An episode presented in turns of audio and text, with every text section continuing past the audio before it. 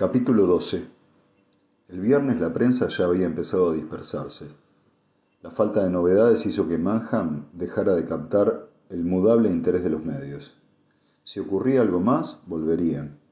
Hasta entonces, Sally Palmer y Lynn Mitcalf irían perdiendo minutos de pantalla y líneas de periódico, hasta que sus nombres desaparecieran de la conciencia colectiva.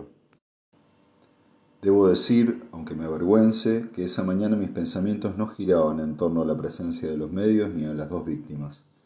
Incluso la angustia de saberme el foco de las sospechas del pueblo pasaba temporalmente a un segundo plano. No, lo que me acuciaba era algo mucho más trivial. La cena de esa noche en casa de Jenny Hammond. Me dije que no era para tanto, que tan solo era un gesto de cordialidad por parte de ella, o más bien por parte de su amiga, cuando vivía en Londres, las invitaciones a cenar eran moneda de cambio habitual que se ofrecía y aceptaba sin darles mayor trascendencia. Y esa noche no tenía por qué ser distinto, me dije. No funcionó. No solo que no me encontraba en Londres, sino que mi vida social se había reducido a las desabridas charlas con los pacientes o a las cervezas en el pub. ¿De qué hablaríamos? En esos momentos en el pueblo había un único tema de conversación, y no era el más indicado para una charla de sobremesa entre extraños, y mucho menos si también ellas habían oído los rumores sobre mí. Deseé haber tenido el aplomo necesario para declinar la invitación en su momento, y hasta consideré la posibilidad de telefonearles para darle alguna excusa y expresarles mis disculpas. Por más que la idea de la cena me abrumaba, no llamé. Me habría resultado casi igual de abrumador, en parte porque en el fondo era consciente de por qué estaba tan nervioso. El hecho de volver a ver a Jenny desataba en mí una maraña de emociones que hubiera preferido no sentir. La más fuerte, el complejo de culpa. Me sentía como si estuviera a punto de cometer una infidelidad. Por supuesto, me daba cuenta de que eso era ridículo. No era más que una cena, y desde que ese ejecutivo borracho perdió el control de su BMW aquella tarde casi cuatro años atrás, sabía muy bien que no había nadie a quien pudiera serle infiel. Aún así no lograba quitarme de encima esa sensación. Digamos, pues, que cuando aparqué el coche y tomé el ascensor para subir al laboratorio no estaba muy concentrado. Intenté serenarme un poco al abrir la puerta de acero del depósito y entré. Marina ya estaba ahí. La puerta no se había cerrado todavía cuando dijo, han llegado los resultados. Mackenzie frunció el ceño ante mi informe. ¿Estás seguro? Segurísimo. Las pruebas confirman que Sally Palmer llevaba muerta unos nueve días cuando encontraron el cuerpo. Estábamos en el pequeño despacho del depósito. Le había, le había propuesto enviarle los resultados por correo electrónico, pero él había dicho que prefería ir en persona. ¿Qué grado de fiabilidad tienen? preguntó. El análisis de aminoácidos tiene un margen de error de 12 horas. Es imposible precisar más. No puedo darle la hora exacta de la muerte, pero tuvo lugar en algún momento entre el mediodía del viernes y el sábado. ¿No puede reducir el intervalo? Estuve a punto de chasquear la lengua, pero me contuve. Me había pasado la mañana entera haciendo las ecuaciones para determinar la hora de la muerte y la tarea no era sencilla.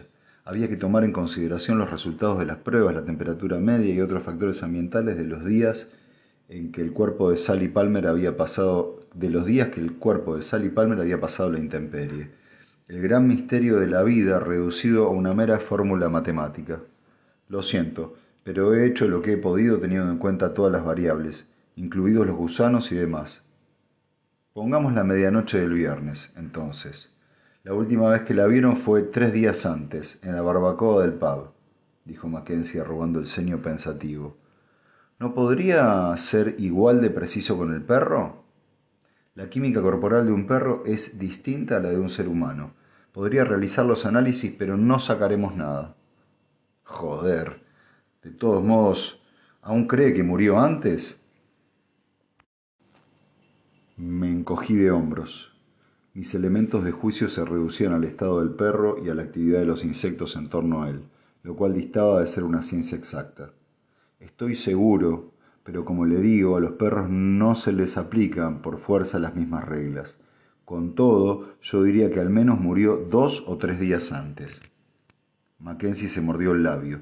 Sabía lo que estaba pensando. Era el tercer día desde la desaparición de Lynn Mitcalf.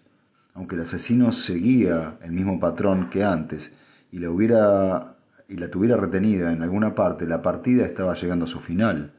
Fuera cual fuese su retorcido plan, si no lo había culminado, no tardaría en hacerlo, a menos que la encontráramos antes.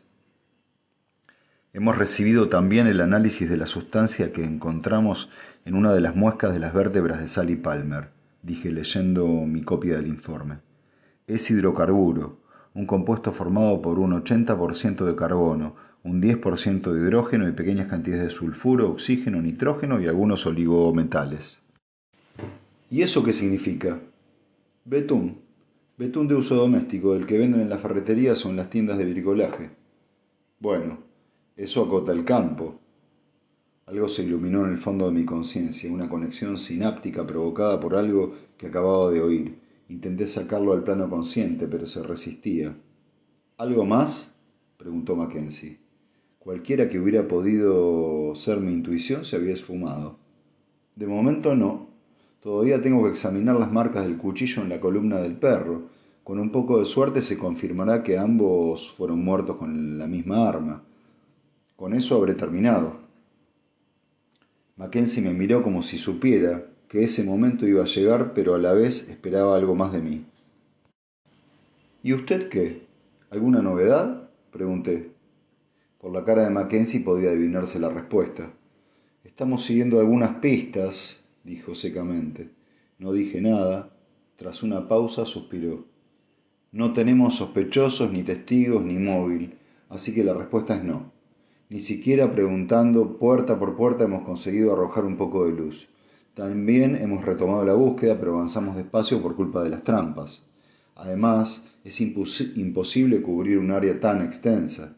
La mitad son pantanos y luego sabe Dios cuántos bosques y acequias hay, dijo haciendo un gesto de frustración con la cabeza.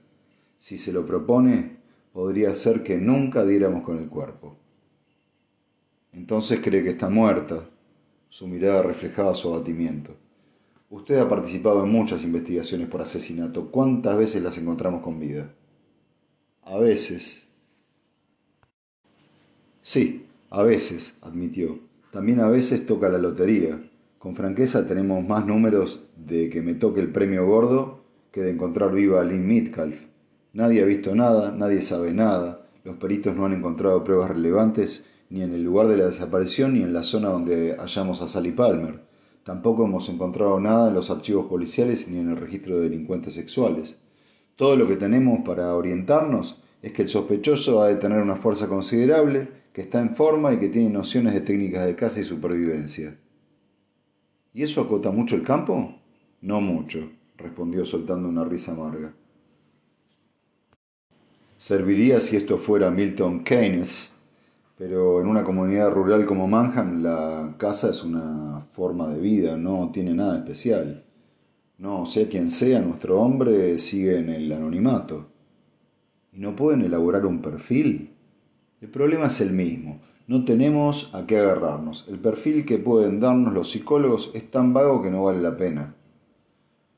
Nos lo estamos viendo con un hombre de campo, fuerte, de una inteligencia considerable y sin embargo lo bastante temerario o descuidado para abandonar el cuerpo de Sally Palmer en un sitio a la vista.